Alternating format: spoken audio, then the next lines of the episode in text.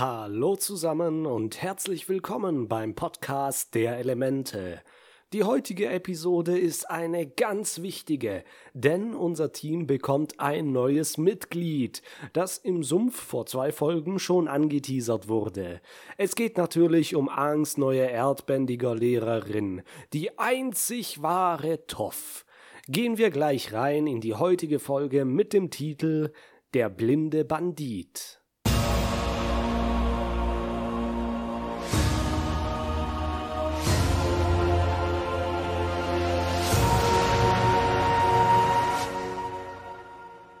Unsere drei Freunde sind nach dem eigenartigen Vorfall in Chin weitergereist und sind nun in einer anderen Stadt. Von Chin aus ist es gar nicht so weit bis hierher, wie man auf der Karte sieht. Sie sind einfach die Küste entlang nach Osten, zwischen das Gebirge, nach Gauling. Gauling ist eine sehr alte Stadt, jedoch konnte ich nicht sehr viel über sie herausfinden, da in der Lore leider kaum irgendwelche Sachen dort passiert sind. Es ist also einfach die Stadt, in der Toff geboren wurde. Ja. Soccer hat auf jeden Fall mit sich zu kämpfen, denn er steht vor einer schönen grünen Tasche, die er sich gerne kaufen würde. Aber sie ist so teuer und doch so schön, aber so teuer. Doch man hat sich doch schon was verdient, aber ah, dieses Hin und Her geht eine Weile, bis er sich dann doch dazu entscheidet, die Tasche zu kaufen. Gut für ihn, denn bei dieser langen Reise hat er wohl von den dreien sichtlich am meisten gelitten. Nicht nur, weil ihm seine Freundin am Nordpol gestorben ist, sondern weil er auch zu jeder Zeit immer alles abkriegt. Ein Mann auf der Straße drückt ihnen einen Flyer in die Hände. Darauf wird Meister Hughes erdbändiger Schule beworben, und die erste Stunde ist umsonst. Katara denkt, es würde nicht schaden, es auszuprobieren, und vielleicht ist Meister Yu ja genau der richtige Lehrer für Aang. In der nächsten Szene sehen wir Aang mit einer Uniform neben viel jüngeren und kleineren Mitschülern stehen. Er ist zuerst gelangweilt und bohrt sich im Ohr herum, aber dann kommt auch schon Meister Yu und ruft, sie sollen die Grundstellung einnehmen. Die gegenüberstehende Reihe lässt dann auf sein Kommando die Steine fliegen, und zwar so, als würden sie durch den Gegner hindurchschlagen. Aang wird natürlich nach hinten geschleudert und landet in einer Vase mit Sand. Meister Yu beugt sich aber recht vergnügt über ihn und fragt, ob er sich nicht verbindlich für den Kurs einschreiben will. Ja, nee, ich denke, da gibt es effektivere Methoden, um das zu lernen. Als er rausgeht, hört er zwei Jungs vom Training über ein Erdbändiger-Turnier sprechen und fragt sie aufgeregt, wo es denn stattfindet. Die beiden verarschen ihn, was Sokka super amüsiert, doch Katara hat dafür eine ganz einfache Lösung. Nämlich Gewalt! Sie friert die beiden in einer Gasse an die Wand, während Zocker sich doch wieder über seine neue Tasche aufregt, die er jetzt auf einmal doch nicht braucht. Oh, Soccer, du Shopping Queen, nie kann man es dir recht machen. Das Erddonnerturnier findet jedenfalls am Abend in einer Höhle in den Bergen statt. Die Arena ist ein rechteckiges Feld, das von einem Graben umgeben ist, und die Sitzplätze für das Publikum sind alle in den Stein gehauen. Aang findet es klasse, dass sie direkt in der ersten Reihe einen Platz finden, wo sonst niemand sitzt. Warum wohl? fragt er sich und wir natürlich auch, aber die Antwort lässt nicht lange auf sich warten, denn ein großer Felsen fliegt nur knapp an ihnen vorbei auf die Ränge. Nur mal so nebenbei, wenn Aang hier ein wenig weiter links gesessen hätte, würde jetzt der Avatar wieder ein Wasserbändiger sein, wenn ihr versteht, was ich meine. Aber solange diese Nahtoderfahrungen nur humorvolle Stilmittel sind, müssen wir uns darüber keine Gedanken machen, dass sie tatsächlich auf fatale Weise in die Serie eingreifen, gell?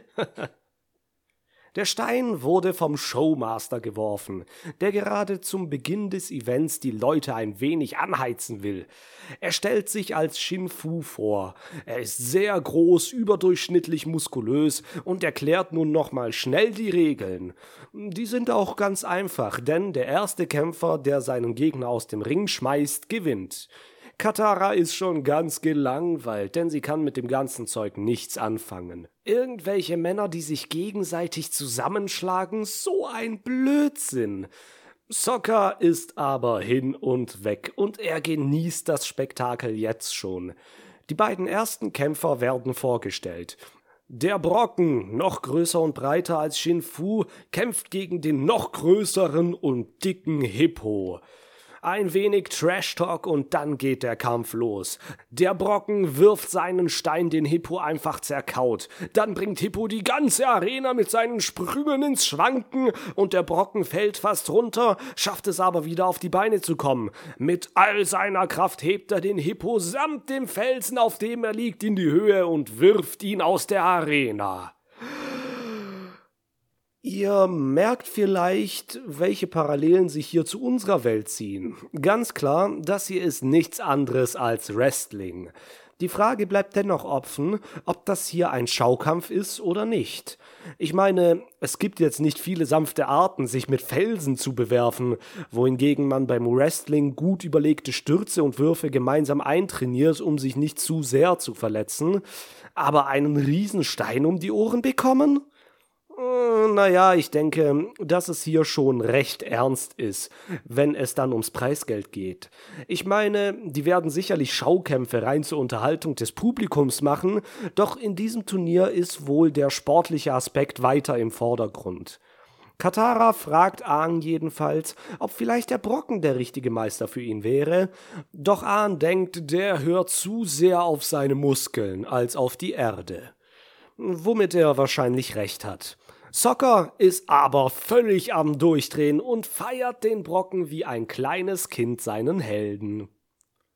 Der nächste Kampf ist auf jeden Fall nur ein Crowdpleaser, denn ich glaube kaum, dass hinter der Figur des Kämpfers aus der Feuernation wirklich ein ernstzunehmender Konkurrent im Turnier steht. Dann macht ein Dachsmaulwurf das Feld sauber und nun werden die anderen Gegner in einem kurzen Zusammenschnitt vom Brocken umgehauen. Wir haben hier jemanden mit einer Maske, jemand mit Kriegsbemalung und einer, der sich die ganze Zeit durch die Erde gräbt. Auch eine interessante Kampftechnik. Aber jetzt folgt der Endgegner, der Titelverteidiger. Nach all den Figuren und Riesentypen hätte ich eigentlich jetzt einen noch größeren und noch riesigeren erwartet, aber entgegen aller Erwartungen sieht man ein Kind, ja, das hier ist der blinde Bandit. Sie ist tatsächlich nur ein Kind, was man besonders deutlich sieht, als die Ringdamen ihr den Gürtel und den Umhang abnehmen. Katara und Ahn spekulieren, ob sie wirklich blind ist. Das lässt sich aus der Distanz nicht wirklich sagen, aber wir können in einem Close-up ihre trüben Augen sehen. Wir sehen, dass ihre Iris und die Pupillen milchig weiß sind. Die Linse der Augen ist getrübt, so dass kein Licht mehr durchscheint. Das nennt man grauen Star, was einige Menschen mit dem Alter entwickeln, aber es gibt auch angeborene Fälle. Man geht davon aus, dass eine Rötelinfektion während der Schwangerschaft so etwas auslösen kann, aber genau weiß man es nicht. Normalerweise könnte man sowas auch operieren, indem man sich dann eine künstliche Linse einsetzen lässt, doch ich glaube kaum, dass es in dieser Welt Chirurgen gibt, die sich mit Augenoperationen auskennen. Jedenfalls ist der blinde Bandit tatsächlich blind und Aang hat auch so ein Gespür, was das angeht. Der Brocken und der Bandit tauschen ein paar Gemeinheiten aus, und als sie lacht, erinnert sich Aang auf einmal an seine Begegnung im Sumpf. Das Lachen des Mädchens ist dasselbe Lachen wie das des blinden Banditen. Das muss sie sein, Angs erdbändiger Lehrerin. Jetzt stellt sich natürlich die Frage, wie denn ein blinder Mensch kämpfen soll. Nun, das sehen wir jetzt wunderschön visualisiert. Zuerst ein Zoom auf Toffs Ohr, um die Assoziation zu schaffen, dass hier nicht gesehen wird, sondern gehört. Der Brocken tritt auf den Boden und löst eine Schockwelle aus, die wir hier in Schwarz-Weiß dargestellt bekommen. Diese Welle kann Toff spüren, und sie schiebt ihren Fuß über den Boden, um nach dem Gegner zu tasten. Das funktioniert alles über die Vibrationen der Erde und ist eine Technik des Erdbändigens, jedoch hier in voller Perfektion auf die Spitze getrieben. Wir haben ja gesehen, dass Erdbändiger selten Schuhe tragen, um die Erde unter sich besser zu spüren und mögliche Vibrationen wahrzunehmen, aber Toff kann durch ihre Füße ihr gesamtes Umfeld nicht nur passiv spüren, sondern gibt selbst Wellen durch die Erde ab, um aktiv wahrzunehmen. Ich könnte mir keine passendere Durchführung der Phrase auf die Erde hören vorstellen. Wir sehen jetzt also, wie Toff die Bewegung des Brocken wahrnimmt und ihm zuvorkommt. Sie bändigt eine Stolperfalle, der Brocken fällt in einen schmerzhaften Spagat und wird ruckzuck aus der Arena geworfen. Kein großer Kampf, keine mächtigen Steinwürfe, nur zielgenaue Taktik. Sokka kann es nicht fassen, aber Aang begreift es und zitiert nochmal Bumis Ratschlag, dass sie abgewartet und hingehört hat. Shinfu schwenkt jetzt einen dicken Geldsack umher und fragt, ob jemand den blinden Banditen herausfordern will. Natürlich meldet sich Aang, aber er will nicht gegen sie kämpfen, sondern nur reden. Natürlich, Aang, was denn sonst? Sein erster Schritt auf sie hin bemerkt Toff natürlich sofort und sie greift an. Aber sie hat bei Aang leider ein Problem, denn er ist ein Luftbändiger und schwebt deshalb leicht über dem Boden, um den Angriff auszuweichen. So ist es zumindest gute Luftbändiger-Manier. Ausweichen und wegducken. Doch für Toff ist das ein Riesenproblem, denn wenn Aang keinen Bodenkontakt hat, kann sie ihn nicht sehen. Als sie dann einen Stein wirft, den Aang mit einem Windstoß kontert, fliegt sie aus der Arena. Sie hat keine Chance, denn auf diese Art von Angriff war sie nicht eingestellt, da es keine Erde gab, die sie hätte spüren können. Shinfu und der Brocken gucken da nicht schlecht. Toff ist stinksauer und verschwindet in einer Mauer. Sie lässt nicht mit sich reden, auch wenn Ahn sein Bestes gibt. Die drei holen sich nun den Meistergürtel und das Geld ab, und Zocker feiert es natürlich wie kein anderer. Der hat mit dem Sport echt etwas gefunden, wo er sich austoben kann. Am nächsten Tag wollen die drei nun nach dem blinden Banditen suchen und gehen zuerst bei der Erdbändige Akademie vorbei. Die beiden Jungs vom Vortag, die Katara an die Wand gefroren hat, trainieren gerade, aber sie sind selbst nach ihrer Drohung keine gute Auskunft. Die beiden prügeln hier übrigens zum Training auf die Vasen voller Sand ein, was nach kurzer Überlegung auch Lehm sein könnte. Ich nehme an, es ist eine Übung, um die Erde zu formen und zu spüren, oder sie ein bisschen dem Sandbändigen näher zu bringen, was ja auch eine Subkategorie von Erdbändigen ist, ähnlich wie Eisbändigen beim Wasserbändigen. Als Aang dann aber das fliegende Wildschwein aus seiner Vision erwähnt, sagen sie, dass das das Wappentier der Beifong-Familie ist. Diese Familie ist die reichste der ganzen Stadt.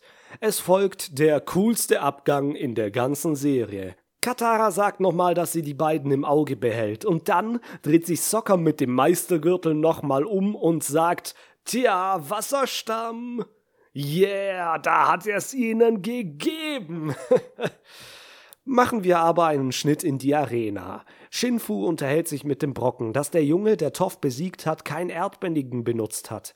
Es gab keinen direkten Kontakt, der beim Erdbändigen elementar ist, denn der blinde Bandit wurde einfach vom Wind weggepustet. Sie schlussfolgern, dass der Junge und der blinde Bandit sich zusammengetan haben, um sich das Preisgeld im Nachhinein zu teilen. Shinfu wird stinksauer und sieht Handlungsbedarf. Als nächstes gehen wir zum Anwesen der Beifongs. Es ist bewacht und über dem Tor prangert ein geflügeltes Wildschwein. Dann sind sie hier wohl an der richtigen Stelle. Sie steigen unbemerkt über die Mauer und schleichen sich durch den Garten, doch kaum sind sie drin, werden sie von einer erdbändiger Attacke in die Luft geworfen. Toff geht durch den Garten und hat sie natürlich gespürt. Sie konfrontiert sie und Aang redet sich um Kopf und Kragen, bevor Katara die ganze Sache zusammenfasst. Sie wollen, dass Toff Aangs neue Lehrerin wird, aber sie will weder mit ihnen noch mit dem Krieg gegen die Feuernation etwas zu tun haben und ruft die Wachen. Die drei verstecken sich und die beiden Wachen eskortieren Toff wieder ins Haus. Aang muss sich also etwas anderes überlegen und er hat auch schon eine Idee. Im Haus reden Toffs Eltern mit Meister Yu, der ihnen versichert, dass er mit ihr nur einfache Anfängerübungen zum Erdbändigen macht. Wir merken hier, dass die Eltern wohl sehr besorgt um ihre Tochter sind und sie versuchen sie um alles in der Welt zu behüten. Sie soll bloß nichts Gefährliches machen, denn sie ist ja blind und so hilflos und arm und ach, ach, ach, ach, ach. Man kann sich wohl vorstellen, was Toff davon hält, wenn sie sich unbemerkt zum Erddonnerturnier schleicht und sogar mitmacht. Übrigens, eins will ich noch anmerken. Warum sieht Toffs Vater aus wie Nicolas Cage? Hä? Äh, egal. Jedenfalls kündigt sich nun der Avatar an, der wohl einfach an der Tür geklopft hat, und die Familie lädt ihn und seine Freunde natürlich zum Essen ein. Meister Yu ist auch noch da und schon wird Toff wieder betütelt, als ihr Vater sagt, dass die Wachen ihr die Suppe kühl pusten sollen. Aang macht einen coolen Trick, um das zu übernehmen, und alle klatschen. Es kommt nun zu einem eigenartigen Gespräch, in dem Aang versucht, Nick Cage zu überzeugen, seine Tochter soll ihm das Erdbändigen beibringen. Toff bändigt ihm unter dem Tisch immer wieder Steine an die Füße und zieht seinen Stuhl rasch nach vorne, so dass er mit dem Gesicht in seine Schale fällt. Mich wundert es, dass die Beifongs das scheinbar als nicht zu auffällig empfinden. Es wird aber auch klar, dass die Eltern nichts von den Gaben ihrer Tochter wissen und verweisen immer wieder auf Meister Yu. Aang wird von den Sticheleien jedoch sauer und niest sehr kräftig.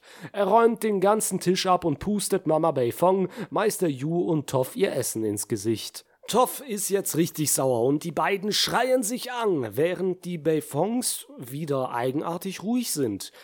Ich glaube, sie sind einfach zu nobel, um sich aufzuregen, werden aber bestimmt nach dem Essen lästern, wie unzivilisiert und rücksichtslos der Avatar war. Und dieser verfressene Socker, ach je, was für eine Unverfrorenheit. Man merkt vielleicht, dass Toff mit ihrem Verhalten nicht in diese Familie passt, sondern mit solchen Manieren eher ins Team Avatar gehört. Die Befons waren schon immer eine sehr hoch angesehene Familie, und da gehört sich so ein Verhalten einfach nicht. Sie sind nicht nur in Gauling bekannt, sondern im ganzen Erdkönigreich haben sie Einfluss. Einer ihrer Vorfahren, Lu Beifong, war sogar der Meister von Yan Tzu, der später Avatar Kuruk ausbildet und in den Kyoshi-Romanen einer der Hauptantagonisten ist. In der Legende von Korra ist die Familie auch noch vertreten als einflussreiche Geschäftsmänner in Republika, der Polizei und natürlich in der metallernen Stadt Cao Fu. Aber da sprechen wir erst drüber, wenn wir dann bei Korra angelangt sind. Wenn ihr mich bis dahin unterstützen wollt, lasst gerne ein Abo bei YouTube und ein Follow bei Spotify da. Ich würde mich sehr drüber freuen.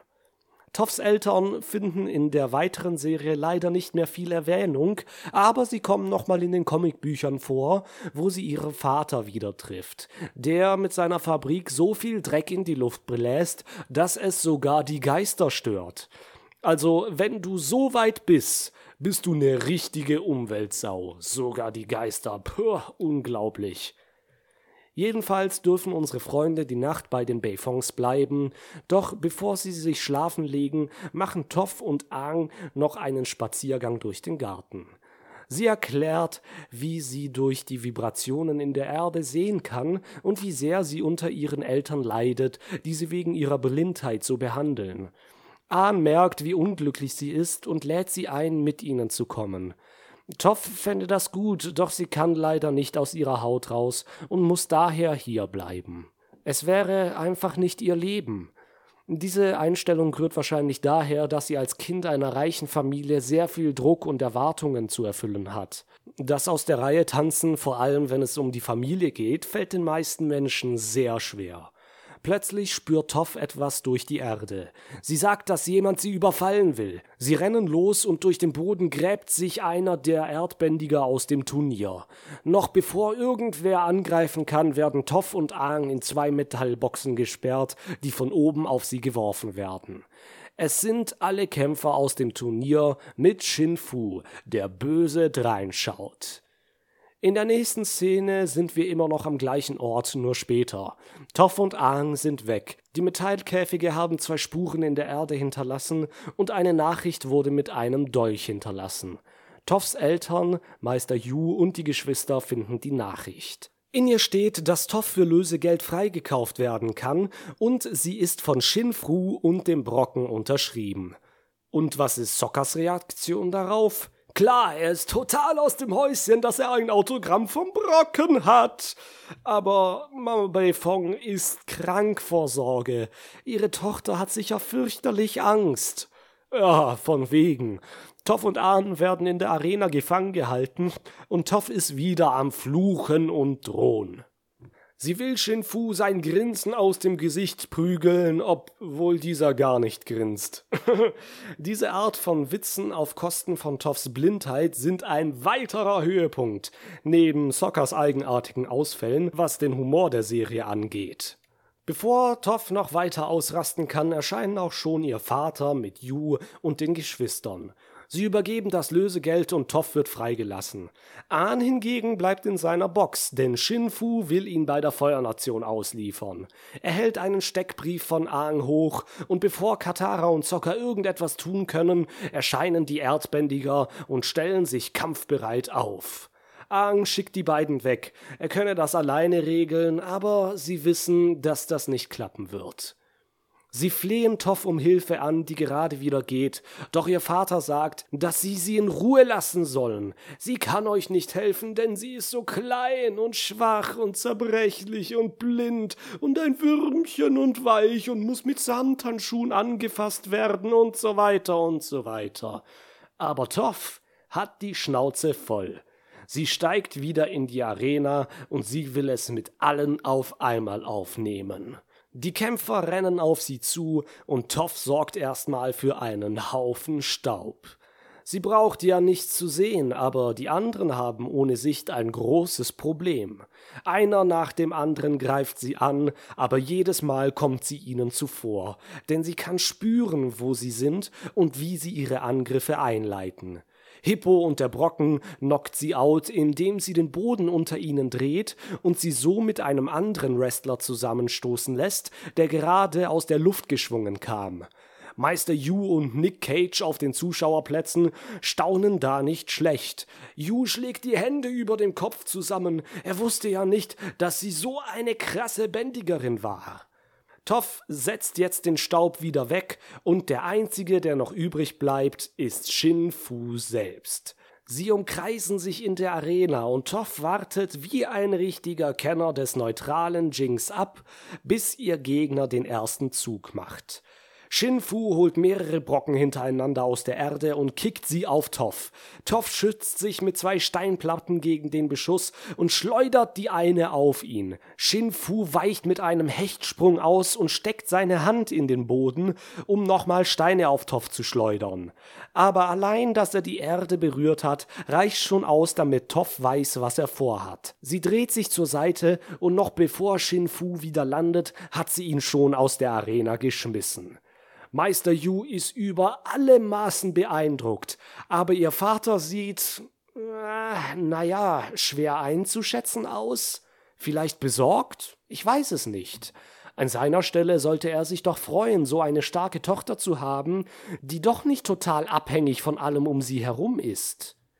Zurück im Anwesen steht sie vor ihren Eltern und sagt, dass das gehorsame, hilflose Mädchen nur eine Fassade ist und sie es liebt zu kämpfen und eine Erdbändigerin zu sein.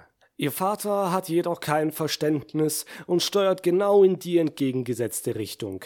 Er meint, er habe ihr zu viele Freiheiten gelassen und sie ist daher auf Abwege gekommen. Deshalb soll sie nun 24 Stunden am Tag unter Beobachtung stehen.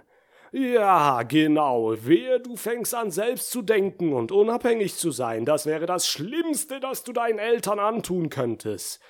Dieses Verhalten hängt wohl damit zusammen, dass man in solchen reichen Familien eine stark patriarchalische Ordnung aufrechterhält, und wenn der Herr im Haus sieht, dass eine Tochter oder Frau stark und unabhängig ist, ist das natürlich nicht so lecker. Ich könnte mir auch vorstellen, dass Toff ähnlich wie Yue verheiratet werden könnte, wenn sie das entsprechende Alter erreicht, was zwischen einflussreichen Familien ja keine Seltenheit ist.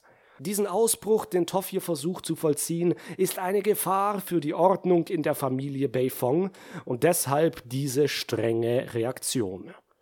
Aang, Katara und Sokka werden nun herausgeleitet und wir können noch sehen, wie Toff eine Träne übers Gesicht läuft. Etwas weiter weg vom Anwesen machen sich die drei für den Abflug bereit, doch bevor sie abheben, kommt dann doch noch Toff zu ihnen geeilt. Sie meint, ihr Vater hätte seine Meinung doch geändert und sie könne ruhig in der Welt herumreisen. Aha, ja, ja, so wird's gewesen sein. Die drei merken, dass sie hier nicht nachbohren sollten und heißen sie herzlich willkommen. Bevor sie losfliegen, ballert Toffang aber noch auf einen Baum, um sich für die Niederlage in der Arena zu revanchieren. Sie will den Gürtel wieder zurück und Zocker, der ihn immer noch bei sich getragen hat, wirft ihn zu. Weil Toff aber nicht sehen kann, kann sie den Gürtel auch nicht fangen und kriegt ihn nur auf den Kopf. ich sag doch, diesen Humor gibt's ab jetzt häufiger. Aber wie ihr euch wahrscheinlich schon denken könnt, ist Topf nicht im Guten mit ihren Eltern auseinandergegangen. Nick Cage hier hat Meister Yu und Shin Fu zu sich gerufen und schiebt ihnen eine große Kiste mit Gold zu. Er meint, auch wenn sie unterschiedlich sind, haben sie doch ein gemeinsames Interesse, nämlich Klunker und Kohle. Er sagt, dass der Avatar seine Tochter entführt hat und sie sie befreien sollen. Die beiden sehen sich höhnisch an und eine böse Musik setzt wieder ein. Oh je, noch ein Verfolger, mit dem es unsere Freunde aufnehmen müssen? Als ob Azula und Suko nicht genug sind, jetzt kommen auch noch die Erdbändiger hinter ihnen her. Aber Toff scheint das momentan nicht zu stören, denn sie sitzt gemütlich in Appas Sattel und sie genießt den Wind der Freiheit, der durch ihr Haar weht. Unsere Freunde haben ein neues Mitglied und nun sind sie zu viert. Und mit diesem schönen Bild endet diese Episode auch schon wieder. Endlich haben wir eine Erdbändigerin gefunden, die Aang trainieren kann, und damit sind unsere Freunde dem Ziel, den Feuerlord zu besiegen, einen großen Schritt näher gekommen. Die Frage ist nun, wie sich Aang mit dem Erdbändigen macht.